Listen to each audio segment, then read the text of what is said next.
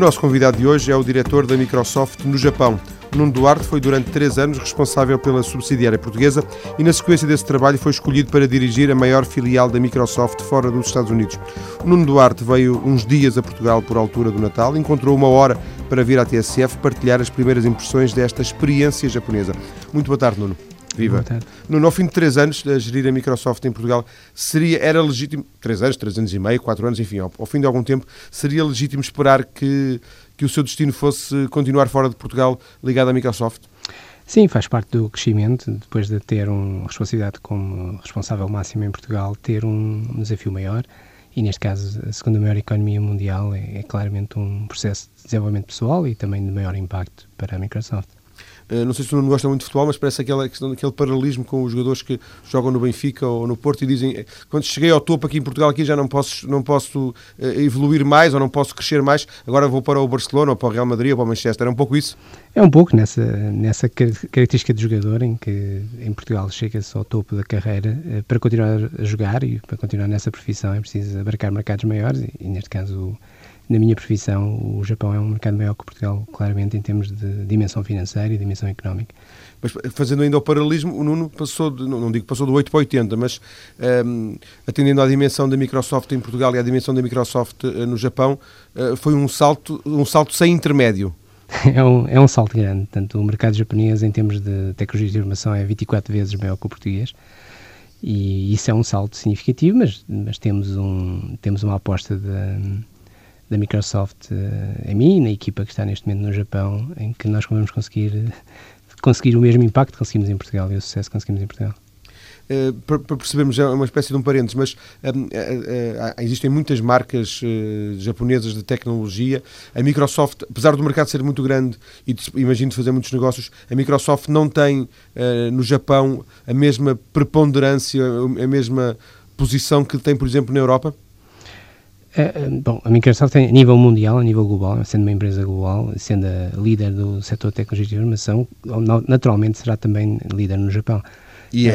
Uh, e é, é. Claramente a diferença então, serão, no fundo, os players, os concorrentes e o, e o mercado é bastante diferente. Tem, tem empresas nacionais japonesas que são também, por si, por si só, empresas globais que em Portugal uh, as primeiras estão a despontar, algumas empresas estão-se a internacionalizar e esse cria um mercado e uma dinâmica diferente. A família está, uh, eu imagino que, que, estas coisas se conversam, como é óbvio, e portanto imagino que a família pudesse estar preparada para, para esse salto no, no, no espaço, no espaço geográfico, ainda que uma coisa é ficar em Londres, outra coisa é ficar em Tóquio. Há, há, mais semelhanças do que aquilo que se imagina. Nós temos uma ideia em Portugal do Japão sendo uma terra distante, muito pela nossa história e pelas, pelos relatos que temos de, de algumas pessoas que experimentaram essas paragens. Uh, a minha experiência pessoal é que é bastante mais semelhante do que, do que poderíamos estar à espera e bastante semelhante com as principais capitais mundiais, seja Estados Unidos, seja na Europa. Bastante desenvolvida, uma economia de mercado uh, perfeitamente aberta e com uma, uma globalização, com uma, uma etnia e um conjunto de participação de pessoas de todos os, todos os cantos do mundo. E isso acaba por ser sentirmos um pouco perto, uh, estando longe, não é? Em termos da cultura da cultura da empresa Microsoft e eu, eu próprio já fiz aqui na, neste espaço na, na, TSF um programa sobre uh, um, as características do trabalho na Microsoft que é realmente uma empresa que se distingue distingue-se também pela, pela, pelo produto que oferece mas isso eu não percebo nada. Uh, mas ao nível da cultura de empresa e, de, e, das relações internas que mantém com os seus funcionários é uma empresa muito especial. Uh, por exemplo recusar um, recusar um convite destes significa uma, uma penalização para, para o futuro o, o Nuno, se, se achasse que tinha que recusar, recusava e a vida continuava? Eu acho que, quer dizer, as pessoas, o perfil das pessoas que temos na Microsoft são pessoas que investem na sua carreira e investem no, na procura constante de, de, evolução. E, portanto, nesse aspecto, acho que quando nos, nos, no fundo, oferecem e nos possibilitam estas oportunidades, nós vemos isso como uma oportunidade e não como uma questão que vai nos causar um transtorno ou uma dificuldade, apesar de vamos ter sempre que, que, saber escolher e saber navegar dentro das, dos constrangimentos que causam uma deslocação para um país diferente. Portanto, diria que as pessoas que trabalham na Microsoft em todo o mundo têm essa, esse DNA de procurar esses desafios e essas oportunidades. Quer explicar-nos, quer lembrar-nos uh, como, é que, como é que foi parar a Microsoft? Porque eu, o Nuno tem um percurso de gestor em, em, Portugal, não é? Até chegar à Microsoft. Sim, eu, eu, tive, fiz uma carreira típica de quem fez a universidade técnica, tive, fiz engenharia, depois decidi, fiz durante algum tempo investigação e dei aulas na, na, universidade. Depois decidi passar por um momento de empresário, queria experimentar o que era ter o meu próprio meu próprio negócio, criei, conjunto com os, com os colegas de, de curso e, e, algumas pessoas conhecidas, criamos uma realidade empresarial do qual estive 10 anos. E ao, ao fim desse período surgiu esta, este convite para, para vir dirigir a Microsoft em Portugal e portanto isto foi há 3 anos, quase 4 anos atrás eh, e nessa altura achei que era um bom salto de uma empresa que tinha uma realidade nacional e, e, e bem sucedida, mas que estava limitada, a, digamos, ao espaço eh, português e ao espaço muitas vezes ibérico. E esta empresa e este convite na Microsoft davam-me para experimentar um pouco o que é o desafio global e aprender um pouco com isso. E essa foi aquilo que me motivou. E, e, e para fecharmos a, a, a, metáfora do futebol, a Microsoft corresponde para quem é gestor, para quem é gestor nesta área, bem, gestor ponto, mas para quem ainda por cima é gestor nesta área da, das tecnologias, a, a, Microsoft corresponde ao Barcelona ou ao Manchester United, por exemplo? Sim, eu podia-se comparar a esse, a esse tipo de nível de, de, competitividade e a nível de líder mundial dentro do, da profissão em que fazemos. A Microsoft é líder mundial na área de tecnologias de informação, sendo a maior empresa uh, global que, que, cobre fundamentalmente todos os países e que tem fundamentalmente a maioria do, do que nós hoje conhecemos da indústria de software. A Microsoft tem uma grande preponderância nessas áreas e, portanto, naturalmente as pessoas que lá trabalham têm que ter um nível de desempenho condizente com a posição da empresa. Nuno, permita-me esta provocação barata, mas só para, para, para suscitar uma, uma, reação sua. Difícil é, é, ser gestor numa pequena, ser um bom gestor numa pequena empresa. Ser um bom gestor na Microsoft é, é fácil porque são os clientes que, que batem à porta para, para, para, aderir ao produto. Isto faz algum sentido? Bom, é, tudo depende do, do, ponto de partida. Nós, nós achamos sempre que, e eu já, já, já passei por essa fase também, ter a, a minha pequena empresa e média empresa, nós achamos sempre que, que ao lado, o trabalho de, das pessoas que estão ao lado será sempre, provavelmente, mais simples ou mais fácil, ou, ou tudo será mais, mais fácil de chegar do que o sítio onde estamos hoje. Mas a realidade é que tudo depende do ponto de partida. Portanto, uma empresa como a Microsoft, quando nós olhamos para o interesse dos acionistas, que no fundo depositam a confiança em nós, uh, esperam um retorno do investimento que, que parte de uma determinada base, tanto como uma pequena empresa o seu crescimento de uma determinada base uh, será sempre mais pequeno e mais limitado. E, portanto, desse ponto de vista, uh, a dificuldade é sempre, uh, é sempre existente em qualquer um dos, dos, dos cargos ou das, das, das, empresas. Se eu bem percebi, e tentando traduzir para outras palavras, depende, há sempre objetivos em cada uma e, portanto, uh, numa pequena empresa há, há, um determinado objetivo que pode ser fácil ou pode ser difícil, porventura difícil, mas na Microsoft, apesar de ser a Microsoft, dependendo dos objetivos que são colocados, esses objetivos também podem ser difíceis de alcançar e, portanto, uh, ser também difícil ser gestor na Microsoft. É, tudo uma questão de dimensão. Os, os recursos são sempre escassos em qualquer um dos, dos casos, as dimensões são, são sempre e os objetivos são sempre desafiantes e, portanto, quando se compara, tem que se ver sempre que todas as cargas e todas as posições nós vamos sempre tentar dar o máximo, uh, independentemente de qual é o ponto de partida. E, portanto, só depende do número de recursos que temos. A, a, a Microsoft em Portugal, podemos considerá-la uma, uma, subsidiária, uma, uma ao nível do, do, negócio da Microsoft, por exemplo, na Europa, uma pequena, mesmo em proporção ou não? Ou, ou ela, em proporção à, à população que temos, eh, está, digamos, acima de uma média? Portanto, em termos de relativos, a Microsoft tem cerca de 60 mil milhões de dólares em termos globais. Uh, obviamente Portugal representa meio ponto percentual dentro desse volume de negócio, tanto em termos relativos. Per capita tem, digamos, tem uma performance média dentro do, do que é o espaço europeu e do que é o espaço mundial. Agora, em termos específicos do que é que é possível, aliás, fazendo com paralelo com pequenas empresas, do que é que é possível fazer com os recursos que são que existentes e com aquilo que é que é o gestor, tem aí tem uma performance de topo em termos de relativos com as outras subsidiárias. De alguma forma, eh, a Microsoft atingiu o, o máximo que pode atingir, agora os ganhos eh, que pode conseguir ano após ano são ganhos mais, eh, não sei, residuais? digamos, uma empresa que trabalha num país está sempre ligada à, à, economia do país. Portanto, digamos que a economia portuguesa permite que a performance das empresas que lá atuam, e neste caso uma subsidiária de uma empresa multinacional, uh, está diretamente responsável pelo negócio que se gera nesse país. E com isso estamos uh, completamente indexados, a, a partir do momento que já estamos numa performance de topo, completamente indexados à forma como as empresas e o, e o país se desenvolvem em termos económicos. Nuno, quando apanhou, a, quando, quando, quando entrou na, na direção da, da, Microsoft, era o João Paulo Girbal, não era o, o, seu antecessor? Sim, eu sucedi ao João Paulo em 2006. A, a, Microsoft era basicamente o que é hoje, ao estilo de cada um. O, o Nuno consegue, assim, em poucas palavras, deixar-nos alguma ideia do, do qual foi o seu trabalho na Microsoft nestes três anos? Eh, digamos, a vertente principal, e acho que vem já desde há bastante tempo, não, não mudou muito, portanto a aposta nas pessoas e na qualificação das pessoas e na, no tal DNA que faz com que as pessoas queiram mais e queiram constantemente desenvolver-se, essa foi uma foi uma das questões, uma das tónicas destes três anos que passei na, na Microsoft em Portugal, daí a melhor empresa para trabalhar nos vários, nos vários anos em que tivemos, uh, os prémios de reconhecimento de desenvolvimento de capital humano. Portanto, todas essas áreas relacionadas com a, com a motivação das pessoas e a performance das pessoas é claramente uma, um dos, dos vetores de desenvolvimento da subsidiária portuguesa tanto quanto percebi, o Nuno nestes três anos, se não nos três anos, pelo menos numa parte destes três anos, passou também a assumir algum tipo de responsabilidades, não sei, pan-europeias, ao nível mais global do que a dimensão propriamente portuguesa. Isto faz algum sentido o que eu disse?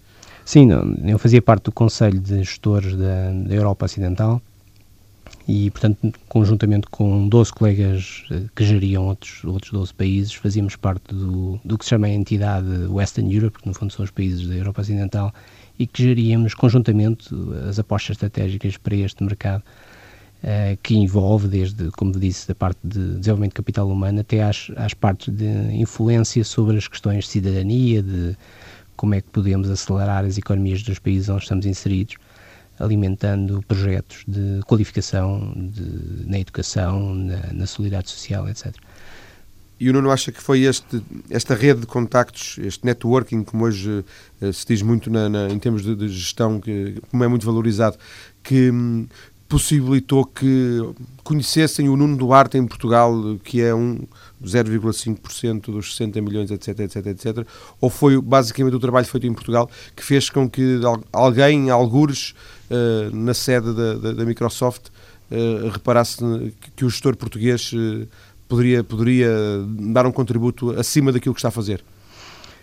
Eu, eu acho que a parte toda da Microsoft e da sua cultura de, de, valorização das pessoas por aquilo que são, não propriamente dos países onde estão no, no momento a trabalhar, uh, faz parte disso. E isso não, o mérito não tem a ver comigo, tem a ver com a cultura e, a, e as pessoas que, no fundo, trabalham essas dinâmicas de, de valorização de capital humano a nível internacional, que os, baseando-se nos estudos e na, no research e todo o desenvolvimento de, das pesquisas que foram feitas ao nível da, da, motivação das pessoas e da encontro do talento e da, e da sua capacidade de gerar resultados, gera uma, uma base ba boa para qualquer pessoa, inclusive em Portugal, conseguir atingir esse, essa visibilidade e esse impacto a nível, a nível mundial e esse reconhecimento. Isso foi conhecido e foi reconhecido não só por mim, mas outras pessoas que trabalha, trabalham na Microsoft, que a partir de Portugal foram trabalhar em outras partes uh, da Microsoft, seja nos Estados Unidos, seja na Europa. E nós tivemos durante estes três anos cerca de 30 pessoas, uh, mais precisamente 32 pessoas que foram a desempenhar cargos europeus. E isso uh, motiva as pessoas a conseguirem, apesar de terem num país pequeno, conseguirem lutar para, para atingir esse objetivo. A Microsoft é um exportador de talento, já uma vez li isso. A Microsoft Portugal, sim, é um exportador líquido de talento. Temos tido muito bons talentos criados e desenvolvidos em Portugal que gerem hoje uh, vários negócios a nível mundial e, e isso é muito, é, faz parte do nosso do nosso atrativo como empresa em Portugal de conseguir ter uh, ou dar oportunidades às pessoas que estão no mercado português e que querem estes desafios, poder encontrar na Microsoft Portugal uma rampa de lançamento para essas áreas. Mas o que é que distingue os, do seu ponto de vista? Isto agora fazemos um programa só com isto, mas o que é que distingue os portugueses? O que é que os põe tão não é tão pronto, nem tão disponíveis, mas o que, é, o que é que o português tem de especial para, para se encaixar tão bem na filosofia Microsoft? Uh, tem, tem uma coisa muito boa que nós por vezes desvalorizamos, tem a parte da criatividade. Aliás, uma empresa como a Microsoft é uma empresa de software, vive à, base da criatividade e da, e da capacidade de desenvolvimento das suas pessoas. E os portugueses têm uma, até pela sua história, pelos seus, constrangimentos, desenvolveram uma capacidade de adaptação e uma capacidade de criatividade única, ao mesmo topo a nível mundial. Agora, com um pouco de organização que a empresa traz, a sua matriz norte-americana com muito mais organização, essa combinação é uma combinação que, que, dá possibilidades às pessoas que têm essas duas capacidades de terem de serem reconhecidos como bons gestores e, e com boa capacidade de desenvolvimento de impacto a nível mundial. Talvez mais até do que os, os países onde as pessoas, por cultura, por natureza, são bastante mais organizadas, mas quando não têm essa valência de saber improvisar ou saber uh, ver quando um plano não funciona, conseguir uh, ser suficientemente criativos para criar um novo plano. Isso dá uma vantagem crescida aos portugueses nessa, nessa dimensão. O Nuno não usou a palavra certamente de propósito, não, mas imagino que, que ela faça também parte do léxico, porque muitas vezes se diz que os portugueses são, são ótimos a desenrascar, não é? A palavra é um bocadinho feia, se calhar, não sei, mas, mas uh, quando, quando falava agora em improviso, quando falava em criatividade, eu, eu estava a ver aqui sinónimos. Sim, desenrascar. Tem, tem uma carga um bocado negativa, sempre aquele desenrascar é sempre uma solução por baixo, não é? Mas, mas é um pouco, se calhar, essa ideia que queria, queria transmitir. É, conseguimos eh, arranjar uma solução uh, uh, quando estamos muito, muito apertados, muito aflitos, conseguimos tirar uma boa solução, é isso? Nós somos uh, bastante. Digamos, estamos bastante treinados a encontrar soluções quando não é evidente que temos os recursos para desempenhar uma determinada função. E, portanto, porque o nosso país também é escasso, em, talvez mais escasso em recursos e mais escasso em organização que outros países, então nós desenvolvemos, desde, talvez desde pequena, desde ter idade, uma grande capacidade de, se quiser usando o seu termo, desenrascar, ou uma grande capacidade de, de, encontrar uma solução onde aparentemente não é visível face a, a uma, uma, cultura mais organizada e mais planeada, onde os recursos manifestamente diriam, bom, este, este não é um caminho. E, portanto, essa, esse toque de, de inspiração, digamos assim, de criatividade, cria, eh, em, em situações onde, onde o processo é planeado, portanto, há, um, há uma organização que suporta essa, essa criatividade, cria uma mistura bastante eficaz. E agora fazendo já, eh, para fecharmos esta primeira parte, fazendo já a ponto para a segunda, de alguma forma há aqui uma, um tríptico notável que é a organização da Microsoft com a cultura japonesa e depois as características de um português em Tóquio. É, é, uma um, mistura explosiva. É uma mistura que tem sido feita também noutros casos. Há outros gestores que trabalham no Japão e que assim também... Nissan, não é? O... Exatamente. Por exemplo. E, e, que vêm também de uma cultura uh, mais, uh, mais próxima da nossa, mais latina, mais, mais inspiração e, e que, no fundo, alicerçam depois o impacto numa equipa extremamente organizada, extremamente profissional do ponto de vista da sua hum, excelência de execução uh, e que por vezes essa combinação e essa diversidade de talento cria um, resultados melhores e é isso no fundo que na Microsoft um, acho que procuraram quando, quando desafiaram a tomar esta, esta função no Japão. Na segunda parte vamos perceber como é que é viver no Japão e como é que o nosso convidado se está a adaptar à realidade da vida em Tóquio. Até já.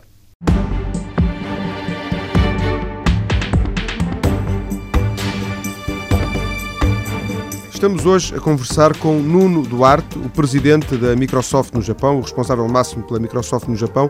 Ele está na capital japonesa a liderar a subsidiária da Microsoft há alguns meses, de regresso para umas curtas férias eh, a propósito do Natal e da passagem de ano. Veio a Portugal e veio à TSF. Nuno, quando é que chegou a Tóquio? Bom, estou lá desde o início do, do nosso ano fiscal, que é em julho, e portanto estou lá desde há praticamente seis meses. Seis meses seguidos? Uh, sim, com passagens por vários, vários pelos Estados Unidos e por Portugal. Nós temos uma, um conjunto de, de, reuniões e de compromissos a nível internacional que nos faz permanentemente viajar, mas uh, desde estou a viver desde julho em permanência em Tóquio. Foi a primeira vez que foi a Tóquio quando o primeiro dia que chegou para trabalhar foi o primeiro dia que, que visitou a, a, a cidade? Uh, não, eu tinha feito já alguma, algumas locações antes, nomeadamente quando, quando me convidaram a aceitar esta posição, tinha, tinha ido lá e conhecido algumas pessoas da equipa e perceber também como é que era a subsidiária, como é que era o negócio lá e, portanto, isso foi feito um trabalho de preparação seis meses antes, portanto, foi em janeiro que comecei esse trabalho de preparação e depois, no fundo, transferir para lá no final do, no princípio do ano fiscal de, deste ano. Ou seja, uh, isto é, é, muito pouco, é muito insólito, penso eu. Teve seis meses de alguma forma para se preparar para se adaptar a isso? Tem seis meses para estudar os dossiês e, e, o, e o negócio e o tipo de desafio que vamos encontrar para preparar um plano de, de negócio e um plano de execução para a equipa. Uh, portanto, temos toda essa preparação porque é necessário para, dado o tipo de desafio e o tipo de negócio e dimensão de negócio que temos lá. Mas uh, não, não sei, digo eu que não percebo nada. Não, não era legítimo esperar que o Nuno, quando aterrasse em julho uh, de 2009 em Tóquio, tivesse logo um, um, um plano de negócios. Uh, porventura, ao fim de algum tempo, poderia tê-lo, mas não quando chegasse.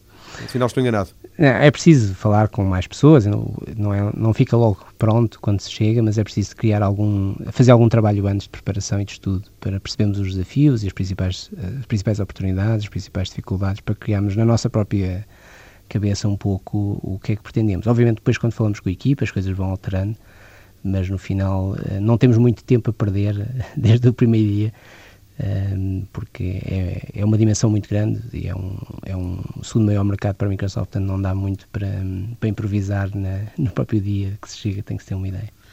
O Nuno foi para Tóquio com objetivos definidos? Ou na, na cultura Microsoft isso não funciona assim? Eh, não, não, não se pedem números à cabeça? Não, pedem-se objetivos claros à cabeça. Uh, o objetivo que, que eu levava era transformar a, a, equipa e a subsidiária japonesa numa, numa subsidiária de topo, tal como, como a portuguesa é. E, portanto, esse foi o objetivo número um, apesar de que há, esse é de negócio, depois existe outro em nível de pessoas e de cultura da própria empresa. Também é mesmo o objetivo aí, tal como Portugal era a melhor empresa para trabalhar em Portugal, no Japão nós temos esse objetivo, criar a melhor empresa para trabalhar no Japão. Portanto, temos em paralelo com o negócio o trabalho de desenvolvimento de pessoas e de evolução da equipa eh, que lá existe. E isso consegue-se ao fim de um, dois, três anos? Há objetivos também espaçados no tempo? Sim, são objetivos que têm, têm várias fases e têm várias metas. Tem objetivos no, no primeiro mês, objetivos no primeiro, no primeiro trimestre, no primeiro ano, ao fim de três anos. Portanto, esse, isso está muito bem definido no nosso, no nosso compromisso quando aceitamos uma posição dessas. O Nuno tem, tem funções executivas, no sentido em que o seu trabalho também passa por fazer acompanhamento uh, diário, envolver-se com responsabilidades em determinado setor, ou um, eh, um gestor de topo, como, como, como, é o caso, sobretudo supervisiona? Sugere, aconselha, uh, acompanha? Temos, temos as duas coisas. Temos uh, áreas onde as coisas estão a correr bem e tem, e tem uma equipa muito bem orientada, com muito bons resultados, aí no fundo nós uh, delegamos e asseguramos que essa equipa tem os recursos e as condições para entregar os objetivos. Tem outras áreas mais complicadas onde nós temos que dedicar mais tempo e fazer mais mudanças. E aí temos um papel mais, mais interventivo e mais direto. Obviamente também com pessoas, dada a dimensão, temos sempre de trabalhar com equipas e com e com pessoas, uh, mas pode implicar inclusive a mudança de algumas dessas pessoas e algumas dessas equipas e isso implica uma grande, um grande cuidado e uma grande, uma grande intervenção na, nessas operações. Os, os, os, os, diretores, os quadros de topo da, da, da Microsoft, perdão, da Microsoft no Japão são todos japoneses? Uh, tem, uh, tem americanos, tem franceses, tem, tem portugueses agora e tem japoneses. Eu, eu pergunto isto porque tenho, tenho uma ideia, passei lá algum tempo, não muito, como é, é, evidente, mas os japoneses são muito fechados ao exterior e muito fechados ao, ao contacto com, com os estrangeiros. E, claro, é sempre, são sempre impressões que resultam de, de uma estada de, de sempre necessariamente curta. Uh, também tinha esta ideia, já não tem, não tinha? Existe, na realidade, existe muita cultura. A cultura é muito, muito fechada, é uma cultura que se desenvolveu ao longo de muitos séculos eh, fechada ao exterior e, portanto, existe muita prática de negócios em que exige alguma, algum elemento de cultura japonesa e, portanto, obviamente temos que ter sempre eh, equipas mistas com pessoas do Japão, nativos do Japão, que saibam a linguagem de negócios e a linguagem cultural. Agora, uma empresa global tem, tem executivos de várias partes do mundo. Neste momento, por acaso, este ano, é o primeiro ano onde estão executivos europeus, estou eu mais um colega meu francês. Uh, no passado eram sempre mais americanos e, e japoneses. A língua é a grande barreira?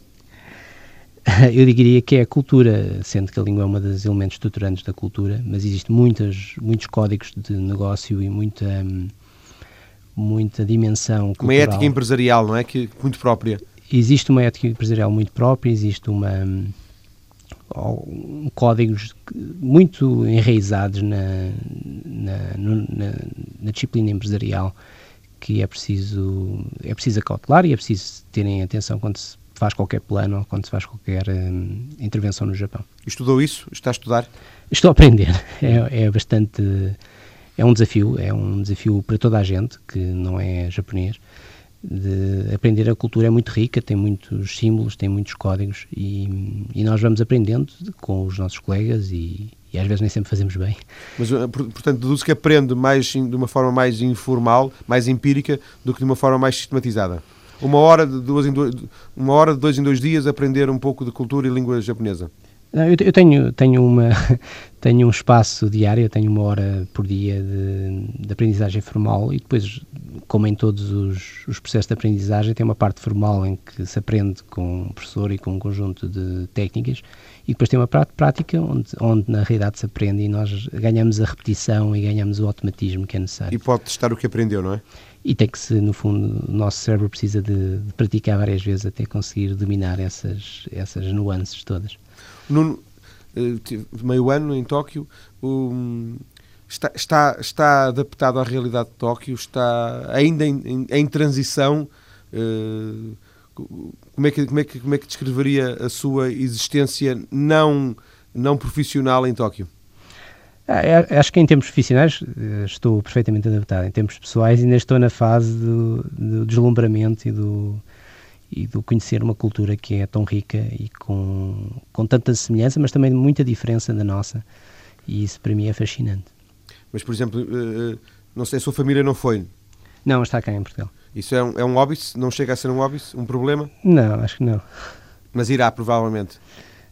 Neste momento, o, ritmo de, de absorção de informação e de trabalho é tão, tão intenso que, que não, que é, é perfeitamente aceitável e é perfeitamente... Compreensível que eles fiquem. Compreensível, exato. E, uh, por exemplo, o, o Nuno, não sei, uh, há de ter alguns, alguns tempos livres. Uh, os tempos livres passam-os sozinho, passam-os... quer descrever-nos um pouco daquilo que é o seu, o seu tempo livre em Tóquio? É, a cultura japonesa é uma cultura uma ética de trabalho muito forte, portanto, o, o nível de, de, entrega das pessoas à empresa é muito, muito elevado. Uh, desse ponto de vista, os tempos livres não são muitos, porque toda a nossa, toda a nossa energia está muito canalizada para o, para o benefício do grupo, e neste caso o grupo significa o grupo da empresa e o grupo de trabalho, e as relações são estendidas para além disso. Portanto, a nossa vida social está muito alicerçada nas pessoas com quem nós trabalhamos durante o dia. Portanto, nós saímos em conjunto, fora das horas de, de, trabalho, com a equipa, como se fosse um team building. Portanto, é um aproximar de relações, um estreitar de relações com toda a equipa. Um, Incluindo japoneses? Eh, perfeitamente. Eh, pessoas de todas as. que trabalham na nossa equipa, sejam elas japonesas ou não. Portanto, isso esse... faria algum sentido com os expatriados, não é? Os expatriados estão um pouco isolados e, portanto, criavam um, uma espécie de clube dos expatriados que, que, que, se auxiliam uns aos outros. Mas com os japoneses é um bocadinho diferente, não é? Uh, sim, digamos, uh, a nossa equipa na Microsoft tenta, um, tenta não fazer essa diferenciação e não criar um, um clube dos expatriados, porque, porque senão se cria uma divisão e um silo entre as equipas. E, portanto, nós tentamos que toda, toda essa atividade da equipa seja feita com japoneses e não japoneses no mesmo, na mesma intervenção. E, portanto, experimentamos coisas que são específicas do Japão e nós aprendemos e, e, e, outras áreas que são mais específicas ocidentais e os japoneses também aprendem um pouco e, portanto, isso ganham todos. E, e de Portugal, nada em Tóquio? Não, por acaso também já, já faz parte da, da cultura nós fazemos, uh, no meu caso, fazer o, os japoneses conhecer um bocadinho Portugal, e, portanto já fomos testar alguns bons restaurantes uh, portugueses no Japão, em Tóquio, e levá-los a conhecer um bocadinho, de, começando por aí, que é a parte mais simples e mais fácil de perceber. O chamado adoçar a boca. É, começando por aí, que é sempre mais fácil conquistar as pessoas, de, de, de usar aquelas questões mais, mais primárias, mais básicas, e, e as pessoas, e a nossa, a nossa alimentação é bastante semelhante em algumas áreas, na área do peixe e na, e na, alimentação mais relacionada com os produtos do mar. E as pessoas gostaram muito e é, e é bastante agradável ver essa, começar a ver esse interesse sobre Portugal. E, e, portugueses, imagino, eh, na Microsoft em, Japão. No Japão há apenas o Nuno, não é? É, eu sou neste momento exemplar único. Acompanho nestes seis meses, foi acompanhando alguma coisa de Portugal. É certo que a internet hoje é potenciadora da, da explosiva da informação, mas uh, vai acompanhando, interessa-se, vai procurando informação de cá? Ah, sim, isso. A internet é, é fantástica nesse aspecto. Toda a informação no dia. Nós acordamos mais cedo, não é? Portanto, temos então horas de diferença mais cedo que Portugal. Portanto, quando Portugal acorda, nós já estamos a trabalhar há bastante tempo e, portanto, quando começam a surgir as primeiras notícias do dia e todas, aliás, quando foi o exemplo do terremoto, nós em Tóquio já estávamos muito, muito mais em cima do que, do que a, própria, a própria comunicação social em Portugal, portanto, tínhamos, estávamos bastante ligados e fomos acompanhando isso. O que é que lhe custou mais uh, nestes seis meses? a parte que me custou mais é a parte da, da nossa da, a barreira da língua é relativamente importante. Nós uh, para quem já foi a Tóquio percebe isso. Chegar a um sítio na, na Europa, na parte ocidental, mesmo que seja uma língua, alemão, holandês, nós conhecemos as letras, conhecemos, conseguimos perceber mais ou menos o sentido. No Japão, com toda com toda a diferença de, de escrita, da forma como como a língua é apresentada e escrita, cria-nos uma, uma sensação de que estamos completamente num sítio uh, onde estamos indefesos e não sabemos por onde, por onde estender a nossa vida ou por onde, se fomos a uma cidade fora de Tóquio, é, é claramente sentirmos perdidos num sítio que não, não temos pontos de referência. De alguma forma, não é por acaso que aquele filme se chamava Lost in Translation, não é? Deve-se é, deve ter lembrado já várias vezes dele. Esse filme, por acaso, por acaso vi, é, é, um, é um estereotipo, mas, mas dá uma, uma ideia do que é o isolamento que se possa sentir no início. Eu no, no início senti um pouco, mas uh, com a aprendizagem do japonês e, e, uh, e, a parte de trabalhar com pessoas uh, integrado no, numa equipa japonesa, consegue-se começar a perceber isso e a ultrapassar essas questões. Mas no início é bastante complexo, coisas simples que nós aqui achamos perfeitamente triviais, como ir cortar o cabelo ou ir uh, comprar qualquer coisa, se for fora de Tóquio. Em Tóquio é relativamente simples, porque as pessoas falam inglês, mas fora da, fora da, da grande metrópole começa a ser nós ficámos outra vez perdidos no, no, no mundo, não é? E agora, a pergunta era o que é que lhe gostou mais e agora, ao contrário, o que é que temia que fosse mais difícil ou, que, ou que, o, que é que, o que é que receava e afinal até o surpreendeu positivamente? Uh, eu tinha um, tinha um conceito sobre o Japão, um bocadinho aquele conceito que nós temos da Ásia, super, super populada, muito, uma densidade humana muito grande, uh, toda a parte de transportes ou de, de vivência muito apertada. E acabo por verificar que Tóquio não é assim. Tóquio é uma cidade muito mais próxima da, das nossas metrópoles uh, europeias e com toda, talvez até melhor em algumas, em algumas características, sejam os transportes públicos, por exemplo, ou nos próprios serviços ao cliente, de uma extraordinária dedicação do, de tudo o que é serviço ao cliente e que nós nos sentimos um, que tratam muito bem conta de nós, independentemente de nós sermos estrangeiros ou não. Portanto, as pessoas são bastante afáveis, bastante hospitaleiras, esforçam-se mesmo que nós não sabemos a língua. Um, acabam por tentar nos ajudar e, e, isso é uma parte que me surpreendeu pela, pelas outras experiências da Ásia que, que tenho, que o Japão, e neste caso em Tóquio, é, é único confesso, agora nestes dias, por poucos que sejam em Portugal, não vai, não, não vai uh, certamente a nenhum restaurante japonês.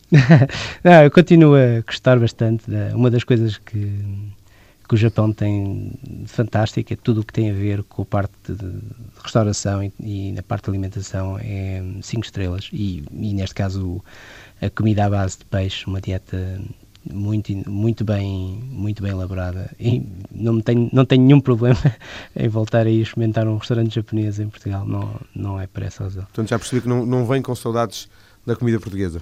Que é sempre é... aquele dominador comum que nos, que nos socializa uns aos outros, não é? é? Essas saudades existem sempre, seja, seja estando cá ou fora, e nós aí tentamos, mesmo em, em Tóquio, continuar a manter as ligações à, à nossa à nossa terra e, esse, e, essa parte não desaparece. Mesmo estando lá, continuo a tentar ir aos, aos restaurantes portugueses e, e, encontrar e falar com pessoas eh, portuguesas, é sempre um.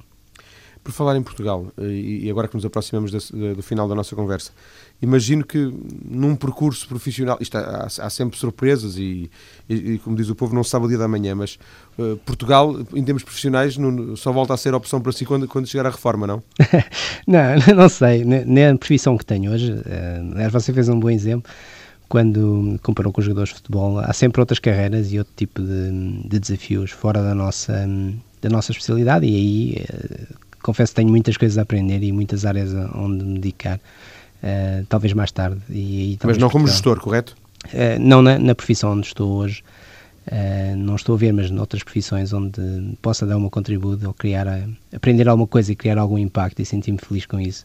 Acho que Portugal tem inúmeras áreas fora da minha profissão que, que merecem e que, e que dão essa oportunidade.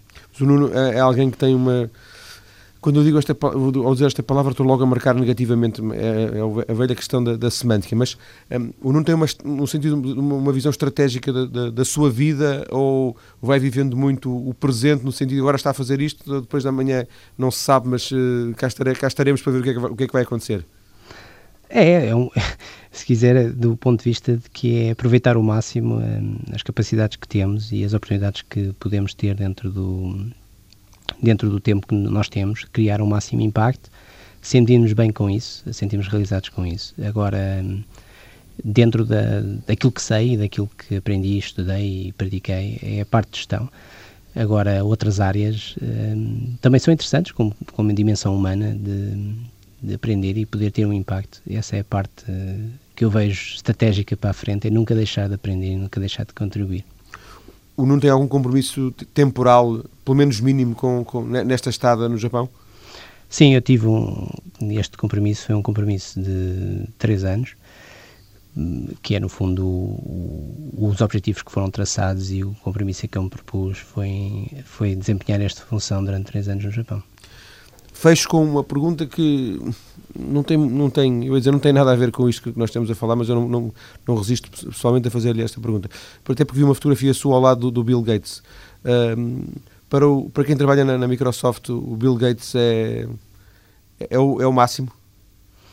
Acho que, em algumas dimensões, ele tem atingiu um expoente máximo, seja em termos de, daquilo que criou, do impacto que criou a nível mundial. Aliás, tudo o que nós conhecemos hoje de de, da, da, informática, muita da, do impacto foi criado por Bill Gates. Agora, nesse, nessas características é, é um expoente máximo. Existem outras pessoas que têm outras valências em áreas diferentes dentro da própria Microsoft, em que nós tomamos como como role model ou como modelo uh, de inspiração para, para tentarmos aprender e para tentarmos seguir. Uh, o Steve Ballmer, neste momento, o CEO, é uma das pessoas que numa característica diferente, mais numa característica mais emotiva, mais de liderança e de, de inspiração de pessoas pela, pela capacidade e pela energia que põe nas coisas, que também é uma referência dentro do, do panorama mundial. Domo arigato, uh, Nuno Duarte. Obrigado, Nuno, por esta, por esta conversa. Disse bem eu, Domo arigato? Domo arigato, Casai Massa. Pronto. Muito obrigado, Nuno, por esta conversa gravada, como disse no início, durante uma rápida passagem do Nuno Duarte por Portugal. Boa tarde, obrigado.